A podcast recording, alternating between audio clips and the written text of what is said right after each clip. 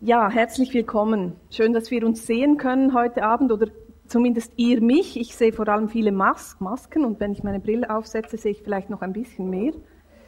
Ähm, dieser Anlass, der ist schon lange geplant gewesen und ich finde es super, dass wir ihn jetzt durchführen können, obwohl nach wie vor, nach wie vor Corona unser Leben diktiert.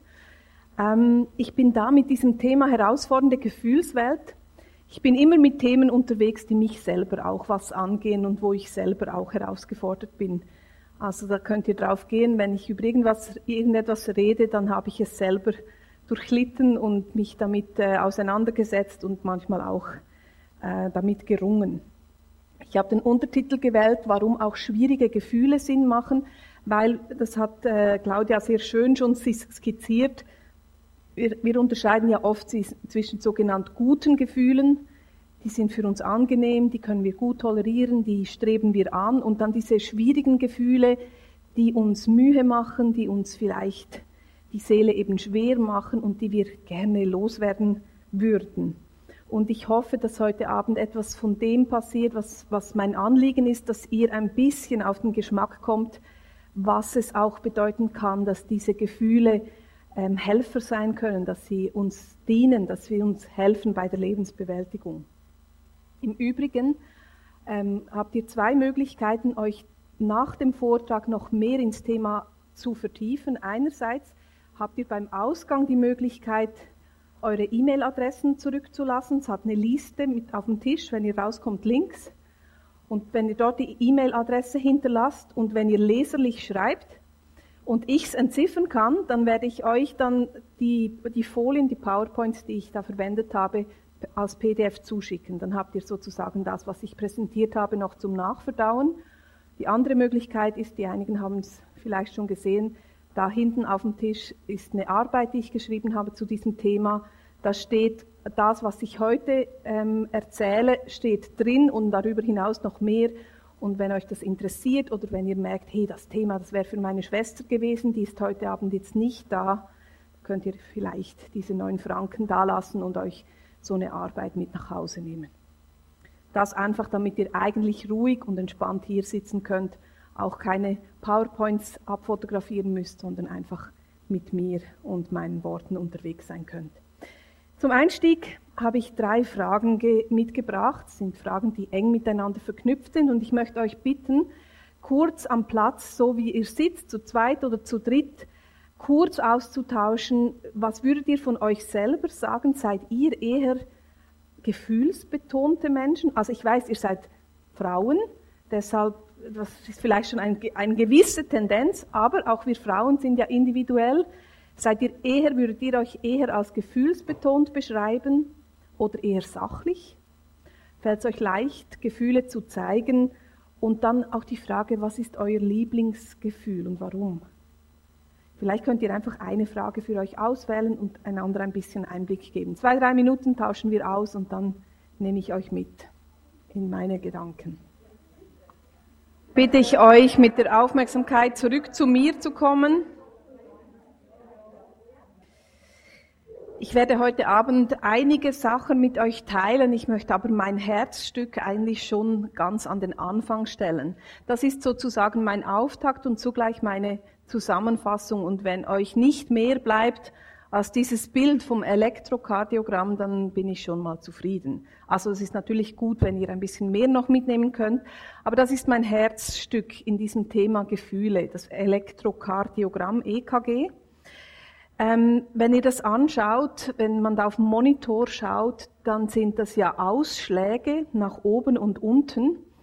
Und das ist genau etwas von dem, was uns ja oft Mühe macht, gerade uns Frauen, dass unsere Gefühlswelt auch oft so ist, dass es ein Auf und ein Ab ist, dass es immer wieder Ausschläge gibt. Wenn es nach oben geht, geht's noch, aber wenn es nach unten geht, ist es eher schwierig. Und wenn ihr euch vorstellt, wenn im Elektrokardiogramm eine Linie ist, wenn es keine Ausschläge mehr gibt, dann haben wir zwar Ruhe, aber dann ist dann definitiv Ruhe, weil dann sind wir nämlich tot. Und für mich ist das ein wichtiges Sinnbild geworden, auch ein, eine Art Einladung, mich auch immer wieder zu versöhnen mit meinen Gefühlen und mit dem Auf und Ab der Gefühle, Gefühle sind ein Zeichen für unsere Lebendigkeit. Sie sagen etwas darüber aus, dass wir eben nicht Roboter sind, dass wir lebendig sind und dass unser Herz schlägt. Paul Ekman ist ein Emotionsforscher, der hat ganz viele Studien gemacht zum Thema Gefühle. Überall auf der Welt hat er geschaut, wie Gefühle ausgedrückt werden und mimisch auch gezeigt werden. Und er sagt in einem seiner Bücher, Gefühle sind kein Blinddarm, kein Blinddarm, den wir nicht brauchen oder daher auch entfernen sollten. Gefühle sind der Mittelpunkt unseres Lebens. Sie machen es lebenswert. Je nachdem, was ihr für eine Prägung habt, werdet ihr hier jetzt bei diesem Zitat vielleicht eher Zuspruch merken oder dass sich Widerspruch in euch regt, wenn es da heißt, Gefühle sind der Mittelpunkt unseres Lebens. Vielleicht habt ihr gelernt, dass Gefühle eben unser Leben nicht bestimmen dürfen, dass wir auf die nicht hören sollten, dass die äh, nicht verlässlich sind oder keinen Platz haben, je nachdem, was wir für eine Geschichte haben, auch mit unseren Eltern, mit der Art und Weise, wie wir groß geworden sind. Paul Ekman be behauptet hier etwas, ähm, womit ich mich eins mache oder wo ich auch dafür einstehe, dass Gefühle etwas sehr, sehr Kostbares sind und etwas, das unser Leben lebenswert macht. Der heutige Abend soll deshalb eine Einladung sein für euch, dass ihr diese Gefühle ein bisschen besser kennenlernt, dass ihr vielleicht auch mehr Verständnis kriegt für auch schwierige Gefühle, dass es über dieses Verständnis möglich wird, Gefühle anzunehmen, sie bestenfalls sogar zu würdigen, zu wert, wertzuschätzen und dann vor allem sie auch zu nutzen, weil das ist eigentlich ihre Aufgabe. Sie wollen uns Helfer und Wegweiser sein. Es geht also nicht darum, dass wir frei vom Gefühlen werden, also möglichst emotionslos hier dann wieder rausspazieren, sondern dass ihr vielleicht ein bisschen auf den Geschmack kommt, äh, ein bisschen freier in euren Gefühlen zu werden oder diese vielleicht auch ein bisschen versöhnlicher mit diesen umzugehen. Als Einstieg habe ich euch ein paar Bilder mitgebracht und ich möchte euch bitten, einfach kurz laut zu sagen, was ihr da seht. Das sind jeweils ähm, Gesichter, die euch da präsentiert werden. Schaut doch mal, was euch entgegenkommt. Welches Gefühl ist da sichtbar auf dem Bild? Und woran macht ihr das fest? Wie zeigt sich dieses Gefühl in Mimik und Körperhaltung? Das erste wäre diese junge Dame hier. Was habt ihr da für Ideen? Wie geht's ihr? Angst, Entsetzen, Angst, Zweifel, ja, Furcht, ja. Woran macht ihr das fest? Ich habe es gewählt als Bild für die Angst. Zweifel schwingen da auch mit, diese Unsicherheit. Aber woran sehen wir, dass diese Frau sich ängstigt. Wo macht ihr das fest? An den Augen, weil die wie sind? Ja, genau, diese, das ist auch so eine kleinkindliche Haltung, diese, ähm, das, das, die Hand zum Mund zu führen. Und die Augen, was ist mit den Augen? Ich habe gesagt, die Augen sind wichtig.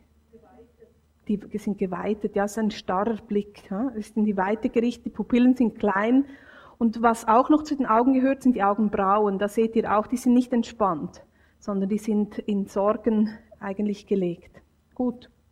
Dann habe ich hier einen jungen Mann mitgebracht. Was würdet ihr hier sagen? Was ist seine Emotion? Er ist hässig, er ist wütend. Seid ihr euch einig? Gibt es andere Vermutungen? aufgedreht. Ja, ist spannend, dass du das sagst, weil es für, ich habe es gewählt als Bild für Wut, aber wenn wir jetzt überlegen, je nachdem, wo, wo dieser kleine Kerl sich befindet, auf den Kontext kommt ja auch noch an. Nehmen wir an, ähm, seine kleine Schwester hat soeben seine Lego-Bahn irgendwie äh, kaputt gemacht, dann äh, gehen wir davon aus, er ist wütend, er schreit sie an. Es könnte aber auch gut sein, dass dieser junge Mann am, am Rand des Spielfelds seiner Lieblingsmannschaft steht und die anfeuert, weil sie kurz davor sind, ein Tor zu schießen. Und dann wäre es nicht in dem Sinne Wut, sondern eher Ehrgeiz und Begeisterung, ebenso wie das Überdrehtsein. Ähm, aber ich habe es gewählt als Bild für Wut. Und ihr merkt, es ist sehr ein, eine offensive Haltung, äh, sehr im Kontakt, also nicht zurückgezogen, sondern nach außen und auch sehr äh, überzeugend wirkt er für mich. Dann habe ich hier eine Frau dabei, auch hier wieder, was sind die Signale, worauf schließt ihr? Trauer, ja? Ja, Trauer, Betroffenheit, warum? Tränen. Ja, genau, diese Kombi. Die Tränen, die da sind und der Blick, der nach unten gerichtet ist. Wenn die genau gleiche Pose wäre und die Frau würde strahlend nach oben schauen, könnte es sein, dass sie gerade ihren Liebsten am Flughafen abholt und es sind Freudentränen. Aber wenn wir so das Bild sehen, mit den Augen nach unten gerichtet, dann sind wir bei Trauer. Jetzt wird es ein bisschen schwieriger, weil wir hier das Gesicht gar nicht sehen. Worauf tippt ihr hier?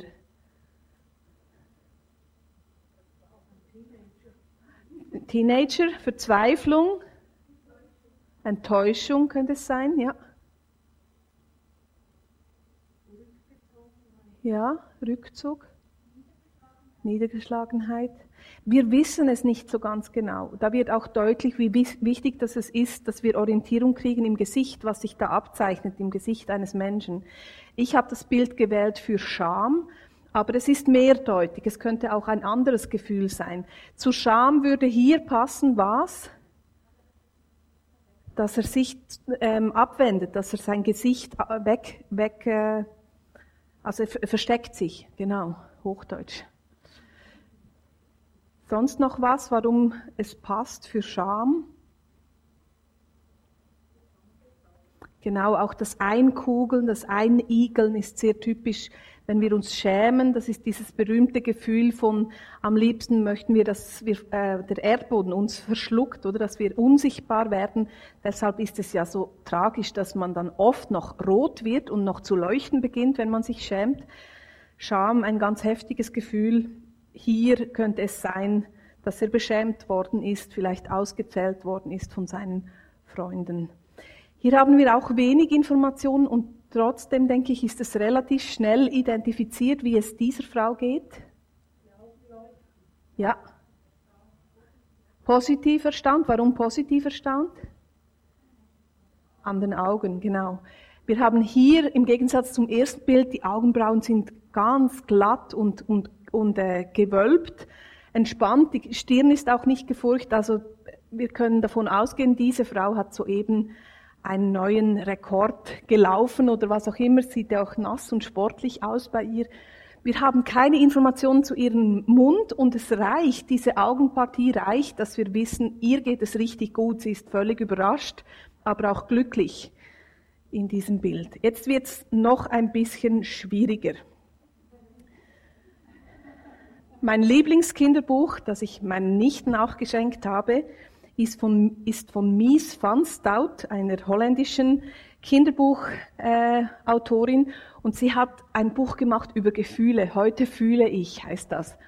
Und dann ist immer ein Fisch und daneben ist auf dem anderen Bild dann das, äh, das Wort, das beschrieben wird, der Gefühlszustand. Und mich würde interessieren, ich weiß nicht, wie gut ihr darin seid, ähm, Fische zu deuten. Was würdet ihr sagen, wie geht, geht es diesem Fisch? Staunen. Schaut an, schaut an. Verblüfft hat sie hier gewählt und das ist nichts anderes als erstaunt und überrascht. Und jetzt mein Lieblingsbild.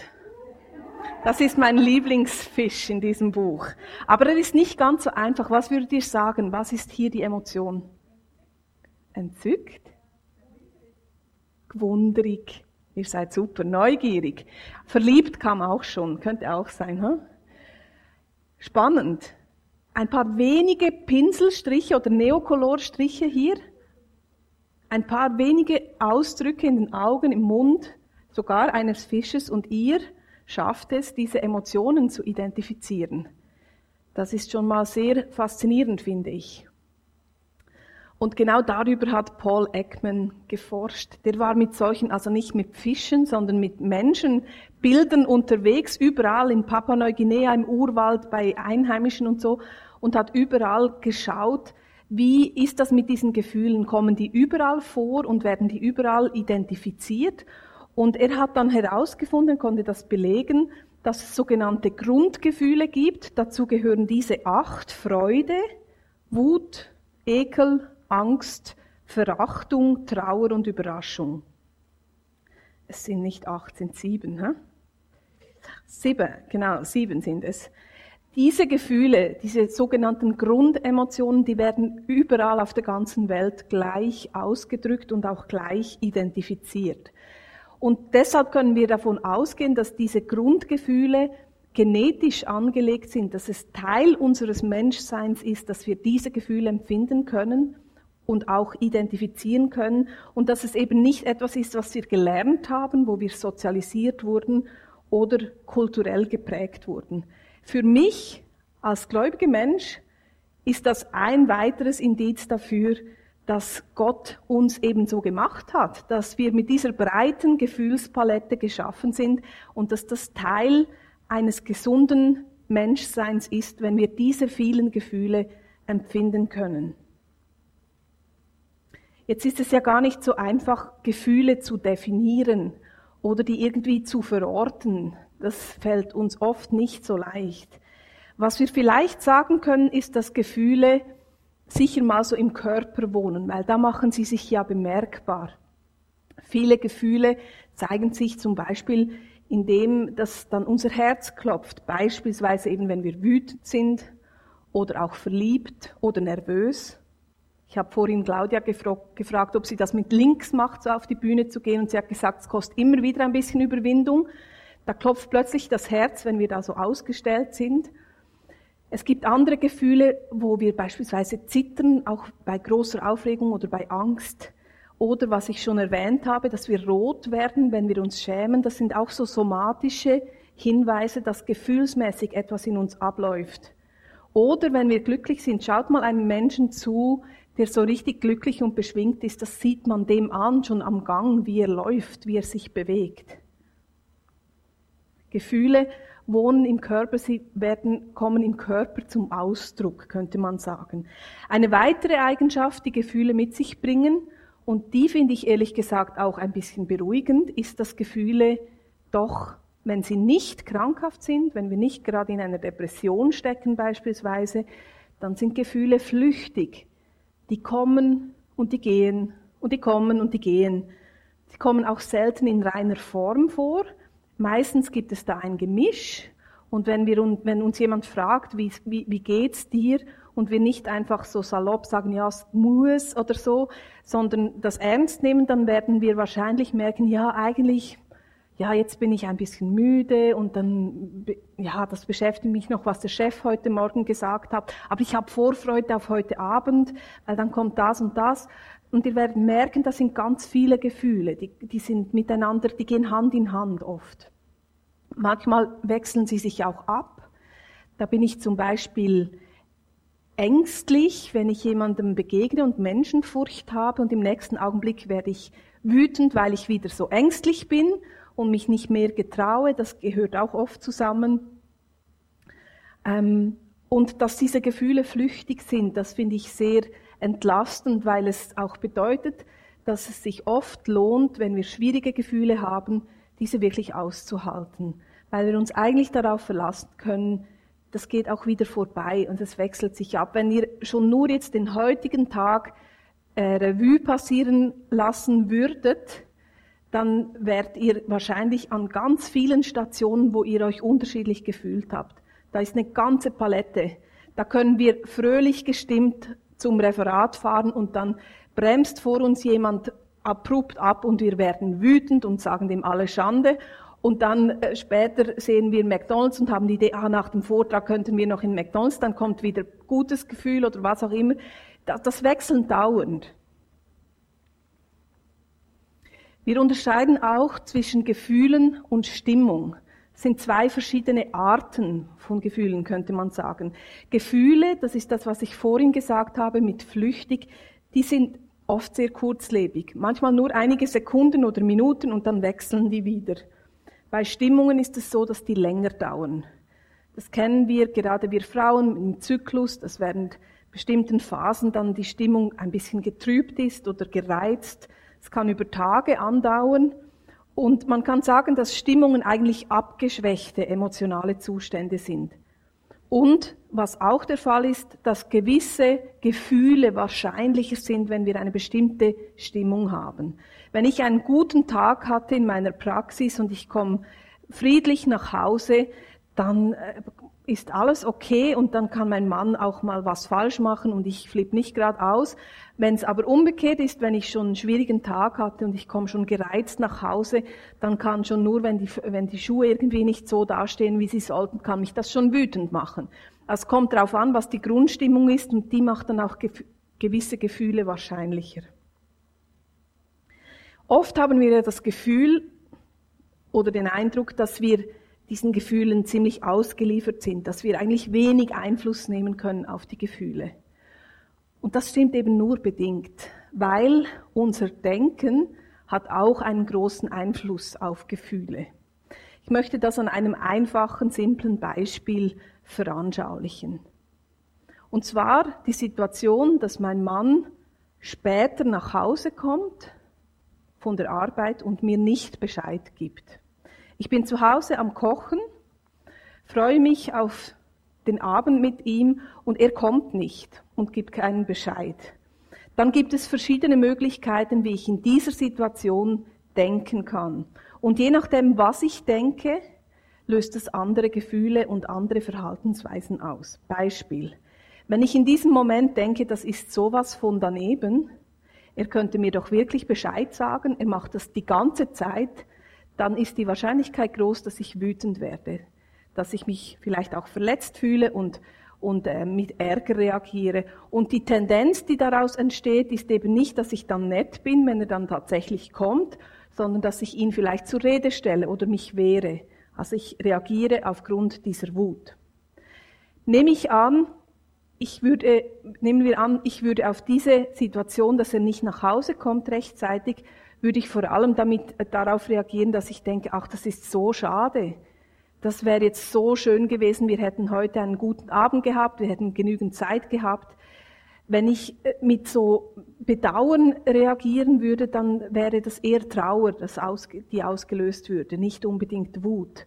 Und wenn etwas traurig ist, dann bin ich herausgefordert, das jetzt zu akzeptieren, dass es eben jetzt nicht so ist, wie ich es mir ausgemalt habe.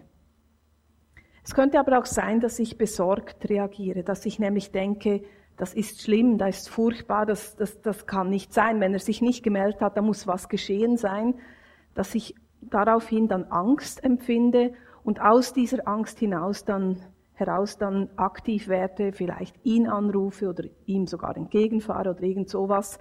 Das ist eine andere Reaktion, als wenn ich denke, da läuft etwas falsch und das ist nicht in Ordnung. Dann gibt es ja auch noch die Reaktion, das ist okay, es ist in Ordnung, es ist richtig.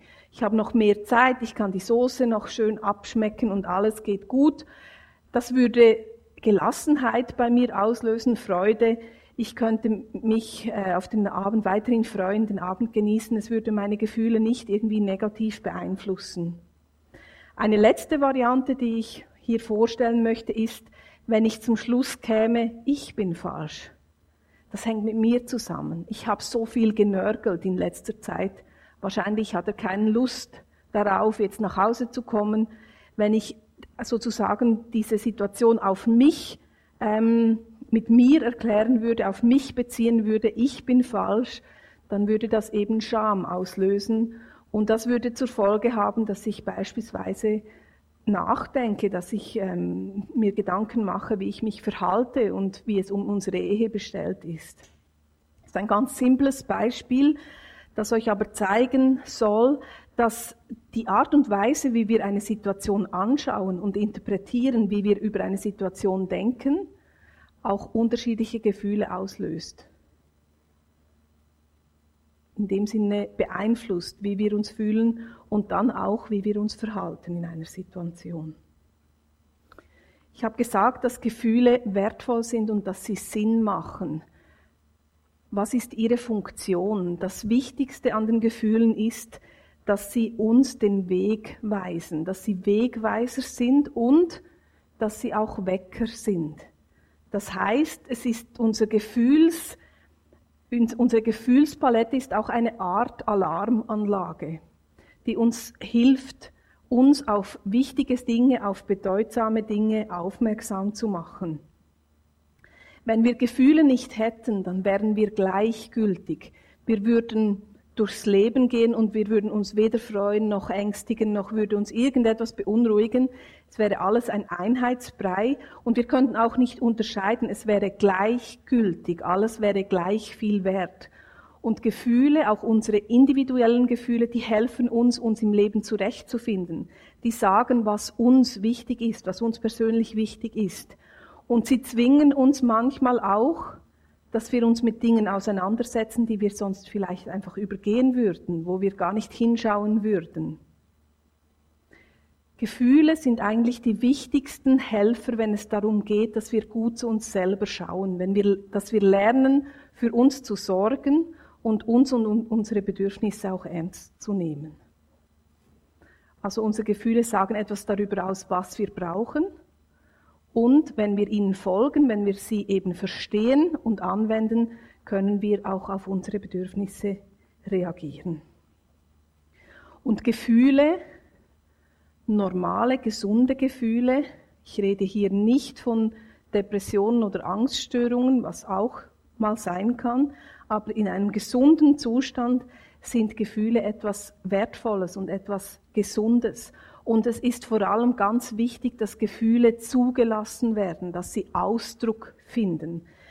Da gibt es Studien, die, die zeigen, dass wenn wir Gefühle ausdrücken und zulassen, dass das tatsächlich unser Immunsystem stärkt. Dass unser Körper in dem Moment, in dem wir fühlen und Gefühle zulassen, dass unser Körper in diesem Moment widerstandsfähiger ist.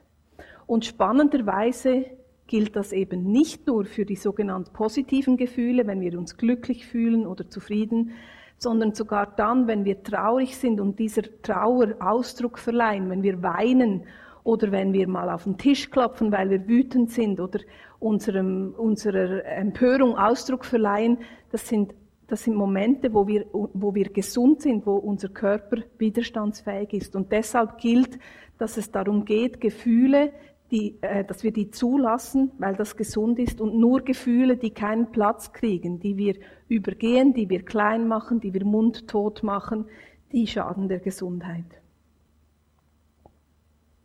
Ich möchte jetzt in einem weiteren Teil ein paar dieser schwierigen Gefühle ein bisschen näher anschauen und euch auch eine Idee geben, was der Sinn und die Hilfe bei diesen doch auch herausfordernden Gefühlen sein könnte. Die erste ist hier die Wut. Wut, wir haben das schon gesehen, Wut ist die Reaktion auf die Interpretation, da läuft etwas falsch, da ist etwas nicht in Ordnung. Und falsch bedeutet dann, ich muss etwas ändern. Das ist eigentlich die Botschaft, die die Wut uns mitgibt. Da musst du etwas ändern, da läuft etwas nicht gut, da ist etwas nicht in Ordnung. Deshalb könnte man vereinfacht sagen, die Aufgabe der Wut ist das Handeln oder die Einladung der Wut ist das Handeln, dass wir Verantwortung übernehmen und uns einsetzen für uns und unsere Bedürfnisse oder auch für Gerechtigkeit. Wie immer gilt auch bei den Gefühlen, dass es um einen Mittelweg geht. Weder exzessiv zu viel noch eben zu wenig, sondern dass wir einen Mittelweg finden, mit unseren Gefühlen umzugehen. Zu viel Wut oder besser gesagt, wir fangen hier an wie mit der Folie, zu wenig Wut, wenn wir gar nie Wut empfinden, wenn wir Wut nie zulassen, immer nur nett sind, dann sind wir ein Stück weit auch handlungsunfähig, weil wir dann ständig nur angepasst sind, weil wir kein Profil haben, dass wir wissen, was uns wichtig ist oder was nicht. Wir sind dann auch grenzenlos. Wir, wir äh, teilen unsere Bedürfnisse nicht mit. Wir setzen keine Grenzen anderen gegenüber und verlieren uns tendenziell dabei, wenn wir überhaupt nie Wut zulassen. Wenn da zu viel Wut ist, das kennen wir gut, das fürchten wir ja oft auch, dann haben, es, haben wir es mit Aggressivität zu tun. Dann sind wir vielleicht aufbrausend, wir sind sehr kritisch oder auch verletzend anderen gegenüber. Wut die nicht gezähmt ist oder auch nicht reflektiert ist und für die keine Verantwortung übernommen wird, die kann zerstörerisch wirken. Und doch hat die Wut eben eine Funktion und einen Sinn. Sie hilft uns zu handeln. Wir brauchen die Wut, weil sie uns dabei hilft, eine klare Position zu beziehen. Sie hilft uns manchmal auch Entscheidungen zu treffen, wo wir merken, so und jetzt ist das Fass voll. Nach einer bestimmten Sitzung im Geschäft, wo es schon lange schwierig ist und wir einfach nicht den Mut hatten, eine Entscheidung zu fällen, werden wir so richtig wütend, merken so und jetzt ist genug. Und dann ist die Entscheidung da und dann können wir handeln. Wut ist oft auch nötig, damit wir klar Nein sagen können. Weil Wut bringt auch eine Energie mit, die uns hilft, hinzustehen, gerade zu stehen für uns. Auch ernst genommen zu werden. All jene von euch, die Kinder haben, kennen das, wenn man dann ein bisschen lauter, lauter wird, ist die Chance vielleicht, weiß nicht, wie es bei euren Kindern ist, vielleicht ist die Chance dann da, dass ihr ein bisschen ernster genommen werdet. Wut kann auch ganz wichtig sein, das hängt mit Entscheidungen auch zusammen, damit wir Situationen verändern können aber vor allem auch, damit wir unsere Grenzen spüren. Wenn jemand uns zu nahe kommt, wenn jemand unsere Grenzen überschreitet, dann reagieren wir oft mit Unbehagen oder auch mit Ärger. Das merkt man schon nur, wenn im Bus jemand unsere äh, Körpergrenze übersieht und zu nahe aufschließt, dann kann uns das wütend machen. Und das zeigt, da ist eine Grenze und diese möchten wir schützen. Kleiner Gedankenanstoß im Zusammenhang mit Wut. Das macht vielleicht für euch auch ein bisschen deutlich, ob ihr einen Platz habt für Wut, ob das sein darf in eurem Leben oder nicht. Wann habt ihr zum letzten Mal jemanden in seine oder ihre Grenzen verwiesen? Wann hast du klar und eindeutig Nein gesagt? Oder darauf bestanden, dass deine Meinung gehört wird? Wann hast du dich für ein persönliches Anliegen eingesetzt, jemanden um einen Gefallen gebeten, jemanden einen Gefallen ausgeschlagen, deinen Ärger ehrlich geäußert? Oder dich gewehrt, wenn du ungerechtfertigt kritisiert wurdest. Das sind alles so Themen, die indirekt auch ein bisschen mit Wut oder mit Ärger zusammenhängen und die zeigen, dass es wichtig sein kann, dass wir uns da auch bemerkbar machen. Zweites Gefühl, Trauer. Ich weiß nicht, wie es euch geht, wenn ihr mit Menschen zusammen sind, die trau seid, die trauern. Trauer macht uns ja sehr oft hilflos. Wir würden das gerne dann irgendwie auflösen, Leute aufmuntern. Es ist gar nicht so einfach, Trauer mit auszuhalten. Trauer ist eine Reaktion auf, auf, die Interpretation, da ist etwas schade oder es ist etwas traurig oder tragisch, könnte man auch sagen. Und schade bedeutet, ich muss etwas akzeptieren. Da ist jetzt etwas anders, als ich es mir wünschen würde und ich muss jetzt damit mich irgendwie versöhnen. Deshalb ist die Aufgabe, die Einladung der Trauer, ist, dass wir lernen, Umstände, Situationen anzunehmen. Verluste, vielleicht Träume, die zerbrochen sind, dass wir es lernen anzunehmen und darum zu trauen. Wenn, wenn wir keine Trauer zulassen, dann sind wir gleichgültig dem Leben gegenüber. Dann verdrängen wir ganz vieles, darf ganz vieles nicht sein. Und der Preis, den wir dafür zahlen, ist, dass wir oberflächlich sind, dass wir nicht wirklich die Tiefen des Lebens kennenlernen, auch im positivsten Sinne. Wenn wir zu viel Trauer haben, im Gegensatz dazu, dann kann uns die Trauer auch fast verschlingen oder uns den Atem rauben. Dann können wir passiv werden, schwermütig bis hin zu handlungsunfähig. Auch hier geht es darum, um einen guten Mittelweg, dass wir Trauer zulassen, aber die Trauer auch ein bisschen an die Hand nehmen und uns nicht einfach von ihr ähm, verschlingen lassen. Sinn der Trauer, Aufgabe der Trauer ist eben annehmen, akzeptieren und ich weiß nicht, wie es euch geht. Meine Großmutter ist 2009 verstorben und sie war für mich ein ganz wichtiger Mensch. Und mit ihrem Tod habe ich wirklich erstmals in meinem Leben realisiert, was Trauer wirklich bedeutet. Es war für mich so eine Mischung aus großem Schmerz und einem Gefühl von Verlust und gleichzeitig ganz viel Lebendigkeit und Dankbarkeit und Staunen über das, was ich hatte in dieser Beziehung mit meiner Großmutter. Und Trauer ist wichtig, damit wir überhaupt loslassen können. Erst was wir zugelassen haben, können wir auch loslassen. Und Trauer hilft uns dabei, dass wir Abschied nehmen können, dass wir auch annehmen können, dass wir uns hilflos fühlen. Mit dem Tod sind wir ja alle überfordert und immer wieder, das lernen wir nie. Das ist einfach eine Tatsache. Und Trauer kann uns dabei helfen, dass wir auch unsere Verletzlichkeit annehmen, dass wir lernen, damit zu leben, dass das Teil des Lebens ist, dass wir uns mit schwierigen Situationen versöhnen können und auch, dass wir das Leben in seiner ganzen Tiefe erfahren können. Trauer kann ganz viel Heilsames bewirken, auch wenn sie manchmal eine Zumutung ist oder das Empfinden der Trauer auch Schmerzen bereiten kann. Angst ist auch ein Gefühl, das nicht wirklich beliebt ist. Viele Menschen mögen die Angst nicht oder versuchen möglichst keine Angst zu haben oder reagieren mit Angst vor der Angst. Aber Angst soll und darf in unserem Leben auch einen Platz haben, davon bin ich überzeugt. Angst ist die Reaktion auf die Interpretation, da ist etwas furchtbar, da ist etwas schlimm. Und furchtbar heißt in diesem Zusammenhang eigentlich da muss ich über mich hinauswachsen. Da ist jetzt eine Hürde, eine Herausforderung. Ich habe Angst, aber ich darf über mich hinauswachsen. Und so komisch das vielleicht auf den ersten Blick klingen mag, die Aufgabe, die Einladung der Angst ist eigentlich Kreativität. Sie möchte uns auch helfen zu wachsen und Lösungen zu suchen und Wege zu finden.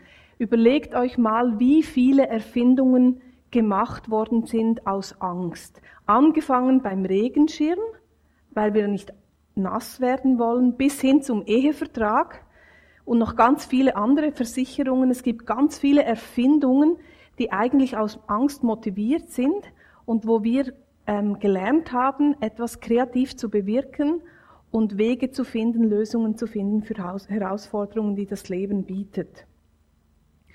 Es gibt zu viel und zu wenig Angst. Wenn wir keine Angst empfinden, das ist zum Beispiel der Fall, wenn jemand verletzt ist und eine Hirnläsion hat und das Angstzentrum äh, zerstört wurde. Es gibt Menschen, die können keine Angst mehr empfinden. Und das ist lebensgefährlich, weil Menschen, die keine Angst mehr empfinden, ihre Grenzen nicht einschätzen können. Die überschätzen sich, die sind ähm, in dem Sinn furchtlos unterwegs und das kann lebensgefährlich werden. Wenn wir keine Angst oder zu wenig Angst empfinden, dann fühlen wir uns unverwundbar, wir sind fahrlässig unterwegs und auch unberührbar. Wir sind nicht sensibel, nicht verletzlich. Wenn wir aber zu viel Angst haben, dann ist das Leben ein, ein, ein permanentes Nervössein, Gestresstsein, Schreck, schreckhaft und sorgenvoll sein auch das ein Extrem, das unangenehm ist und das nicht so sein soll. Im Extremfall, da habe ich in meiner Praxis oft und mit Corona jetzt noch mehr damit zu tun, kann die Angst, können Ängste auch zu einer Krankheit werden, wo die Ängste dann ähm, das Leben zu dominieren beginnen und auch eigentlich das Leben einzuschränken beginnen. Sinn der Angst ist wachsen, über uns hinaus wachsen. Die Angst hilft uns, uns auf Grenzen aufmerksam zu machen, also dass wir spüren, was kann ich und wo muss ich vielleicht auch aufhören, wo überfordere ich mich oder wo will ich etwas wagen, obwohl ich noch nicht weiß, ob ich es kann, dann spüre ich auch Angst. Das ist ganz etwas Zentrales. Zweitletzter Punkt. Jede Entwicklung bietet auch Angriffsfläche für Angst. Also wir haben nicht nur Angst, wenn etwas gefährlich ist, sondern wir haben eben auch Angst, wenn etwas unbekannt ist. Wenn wir neues Land betreten, haben wir Angst. Das ist einfach so. Das gehört zu jedem Entwicklungsschritt dazu. Angst ist auch etwas, das uns ermöglicht, dass wir überhaupt Abenteuer erleben können. Ich weiß nicht, wer von euch Achterbahnen mag beispielsweise. Da ist, das ist Teil des Vergnügens, dass man ein bisschen Angst hat. Angst hilft uns auch, kreative Lösungen zu erfinden und eben über uns selbst hinauszuwachsen. Ich möchte euch jetzt kurz nochmal bitten, zu zweit auszutauschen. Mut ist ja nicht das Gegenteil von Angst, sondern Mut bedeutet, trotz der Angst zu handeln. Und ich möchte euch kurz austauschen lassen, wo ihr in eurem Leben irgendwann mal Mut bewiesen habt oder über euch hinausgewachsen seid. Es kann etwas ganz Kleines sein von heute oder es kann etwas Größeres sein, wo ihr in eurem Leben wirklich einen Durchbruch erlebt habt. Egal was es ist, teilt ein kleines oder größeres Beispiel, wo ihr mutig gewesen seid, über euch hinausgewachsen seid. Dann sind danach wieder alle wach. Dann wieder abschließen.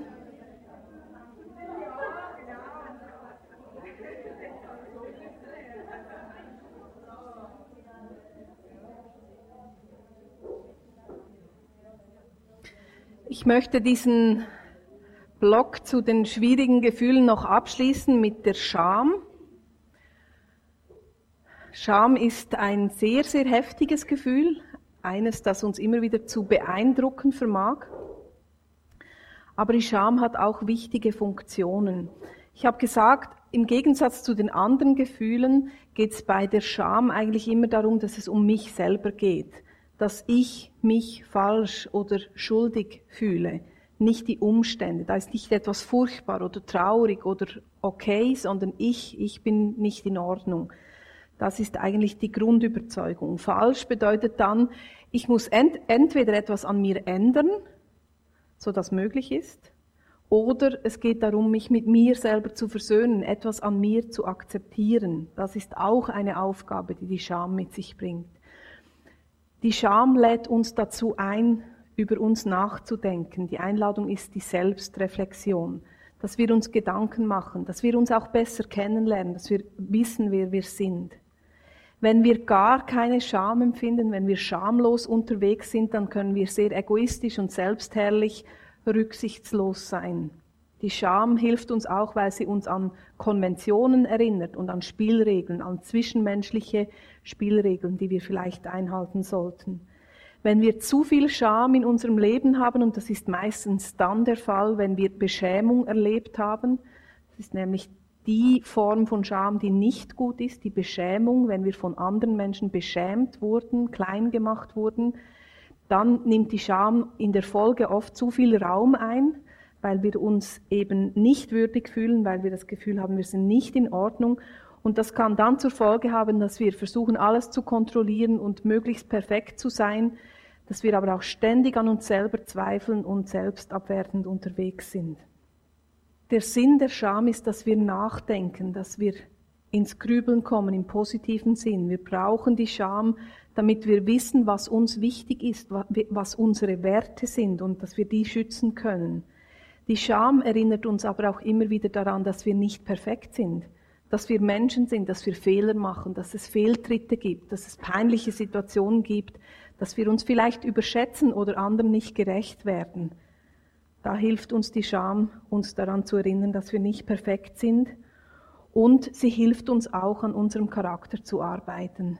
Wenn wir uns für etwas schämen oder wenn wir eine Charakterschwäche haben, die uns Mühe macht, dann motiviert uns das vielleicht auch, dass wir in diesem Bereich wirklich an uns arbeiten und versuchen, da auch Schritte zu machen. Oder wenn das nicht möglich ist, wie gesagt, wir können nicht immer wählen, wie wir genau sind und wir können auch nicht einfach alles wegtrainieren.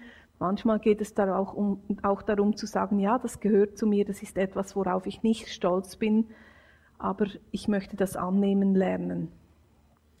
Ich hoffe, ihr habt jetzt an diesen Beispielen, an diesen verschiedenen, doch eher schwierigen Gefühlen auch eine, ich hab, ihr habt da eine Ahnung gekriegt, was der Sinn ist dieser Gefühle und warum die uns eben auch helfen, dass wir im Leben klarkommen. Hätten wir nur die positiven Gefühle zur Verfügung, dann würden wir die vielen Situationen, wo etwas in unserem Leben nicht so läuft, wie wir es uns denken, wo etwas schade ist oder etwas in, äh, kaputt geht oder wir etwas verlieren, Verlust erleben, hätten wir keine Werkzeuge, keine Mittel, um mit diesen Situationen umzugehen. Aber wir sind ausgestattet mit der ganzen Palette und für mich ist das wirklich ein großes Geschenk des Himmels, dass diese Gefühle uns zur Verfügung stehen. Ein letzter kurzer Austausch für euch heute Abend. Wo habt ihr schwierige Gefühle als hilfreich erlebt? Oder ihr könnt eine Frage wählen, was hilft euch im Umgang mit schwierigen Gefühlen? Wie geht ihr mit euch um, wenn es euch nicht gut geht, wenn ihr sehr herausgefordert seid? Auch hier zwei, drei Minuten kurz miteinander austauschen.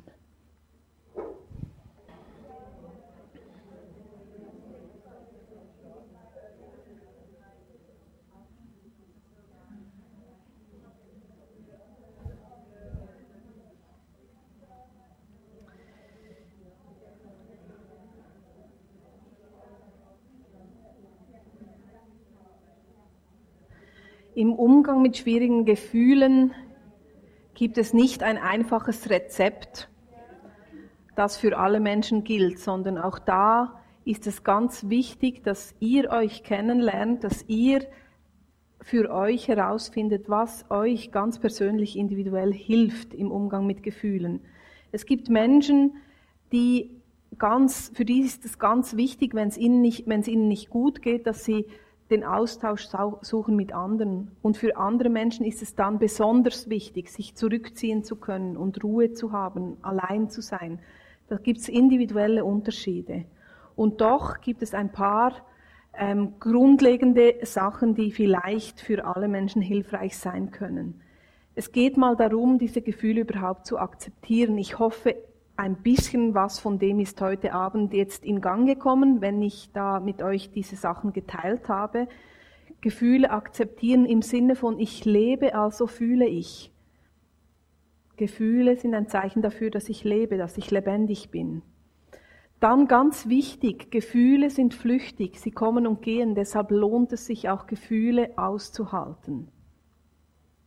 Gefühle zu teilen, mitzuteilen mit Menschen über Gefühle zu sprechen, sie einem Tagebuch anzuvertrauen oder auch mit Gott zu reden, Gefühle auszudrücken. Ich, ich bin immer ein bisschen eifersüchtig auf Menschen, die so musikalisch sind, dass sie ihre ganzen Gefühle in Musik übersetzen können und dann einfach wunderschöne Lieder schreiben, während sie mit schwierigen Gefühlen zu kämpfen haben. Es gibt aber auch andere Möglichkeiten. Weinen ist so etwas. Das ist gar nicht so selbstverständlich, dass wir weinen können, ein Geschenk, das uns ermöglicht, etwas auszudrücken. Schreiben habe ich schon gesagt, vielleicht auch malen, Musik machen. Und körperlich Gefühle verarbeiten ist auch etwas ganz Wichtiges. Ich bin nie so gründlich beim Putzen, wie wenn ich richtig wütend bin dann, dann, dann fällt mir das richtig leicht. Ich mag das sonst nicht sehr, das Putzen. Aber wenn ich wütend bin, dann bin ich sehr effizient beim Putzen.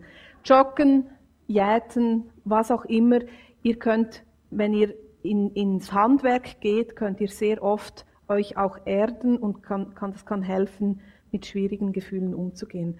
Wichtig ist vor allem, und das ist mein Anliegen, euch das heute Abend weiterzugeben, die Gefühle ernst zu nehmen, zu lernen, ihre Botschaft auch zu verstehen und dann entsprechend zu handeln, weil sie sonst ins Leere laufen, diese Gefühle. Oder wenn sie keine Beachtung finden, werden sie immer und immer und immer wieder bei euch anklopfen.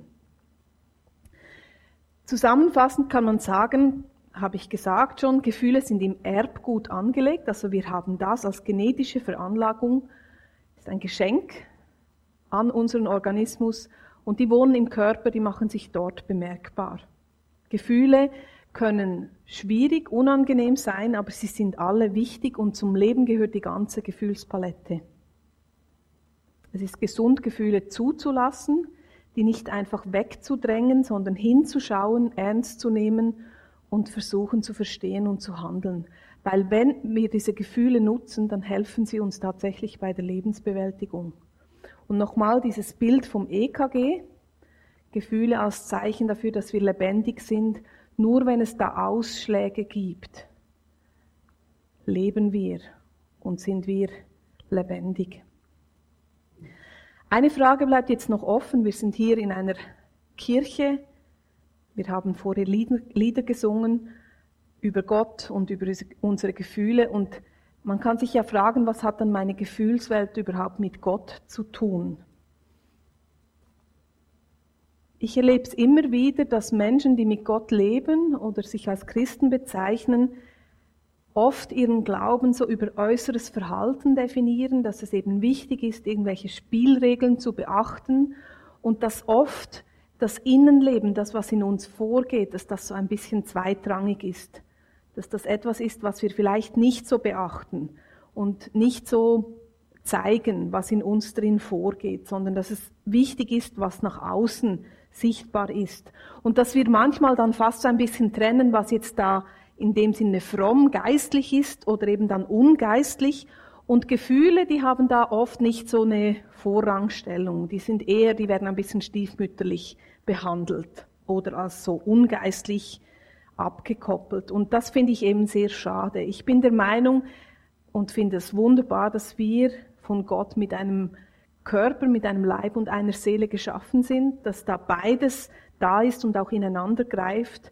Und ich bin ganz stark davon überzeugt, dass Gefühle kein Hindernis sein müssen für unseren Glauben, sondern dass unser Glaube gerade dort echt ist und auch überzeugend ist, wo wir Gott ranlassen an unsere Gefühle, wo wir uns ihm zumuten mit allem, was uns ausmacht, mit allem, was uns bewegt. Gott hat uns diese Gefühle geschenkt und er ist damit auch nicht überfordert. Gott ist Mensch geworden in Jesus und entsprechend hat er das Menschsein mit jeder Faser seines Körpers und seiner Seele erfahren und ich finde das ganz wichtig und hochspannend, dass die Bibel voll ist voller Emotionen. Die Bibel glättet da überhaupt nichts. Biblische Geschichten sind nicht einfach nur so froh, frohgemute Geschichten, sondern wenn wir die Psalmen lesen beispielsweise, hat es so viele Klagen, so viele Fragen drin. Das ganze Ringen, das unser Menschsein ausmacht, kommt da vor und da bin ich sehr dankbar dafür. Gott ist mit unseren Gefühlen nicht überfordert, aber er wünscht sich, dass wir ehrlich sind, dass wir uns ihm zeigen, so wie wir sind. Thomas Harry, ein Theologe, hat in seinem Buch Echt und Stark mal geschrieben, geistlich leben man könnte auch sagen, mit Gott leben, unter, mit Gott unterwegs sein, bedeutet unser ganzes Menschsein vor Gott zu bringen und auf Gott zu beziehen. Nicht nur den Teil davon, den wir für geistlicher halten als einen anderen. Was sich in unserer Seele regt, muss einen direkten Bezug zu unserer Gottesbeziehung bekommen. Ich würde es noch ein bisschen anders sagen was sich in unserer Seele regt und was wir auch empfinden und fühlen, darf einen Bezug, darf ein Thema sein in unserer Gottesbeziehung. Und das kommt im Psalm 139 für mich sehr schön zum Ausdruck. Psalm 139, Vers 23 bis 24 sagt der Psalmist, Durchforsche mich, Gott, und sieh mir ins Herz. Prüfe meine Wünsche und Gedanken, und ich habe hier noch ergänzt, auch meine Gefühle. Und wenn ich in Gefahr bin, mich von dir zu entfernen, dann bring mich zurück auf den Weg zu dir. Und auch hier kann, können unsere Gefühle dabei helfen, kann Gott auch reden, unter anderem über unsere Gefühle. Gott hat uns mit Körper und Seele geschaffen und unsere Gefühle sind bei ihm gut aufgehoben. Weil Gott in Jesus Mensch wurde, versteht er, wie wir uns fühlen. Ihm ist nichts, was in uns abläuft, fremd. Finde ich äußerst tröstlich. Und deshalb sind wir eingeladen und dürfen wir auch Mut haben, uns diesem Gott immer wieder ganz anzuvertrauen und ihm auch unsere Gefühle offen zu legen. Psalm 94, 19 heißt es, als quälende Sorgen mir Angst machten, hast du mich beruhigt und getröstet. Das ist für mich Evangelium. Wir dürfen Menschen sein. Wir dürfen schwierige Gefühle, schwierige Gefühle empfinden. Aber wir dürfen auch gewiss sein, dass wir einen Gott haben, der mitten in allem, was uns beschäftigt, mit uns ist, an unserer Seite ist und uns auch tröstet.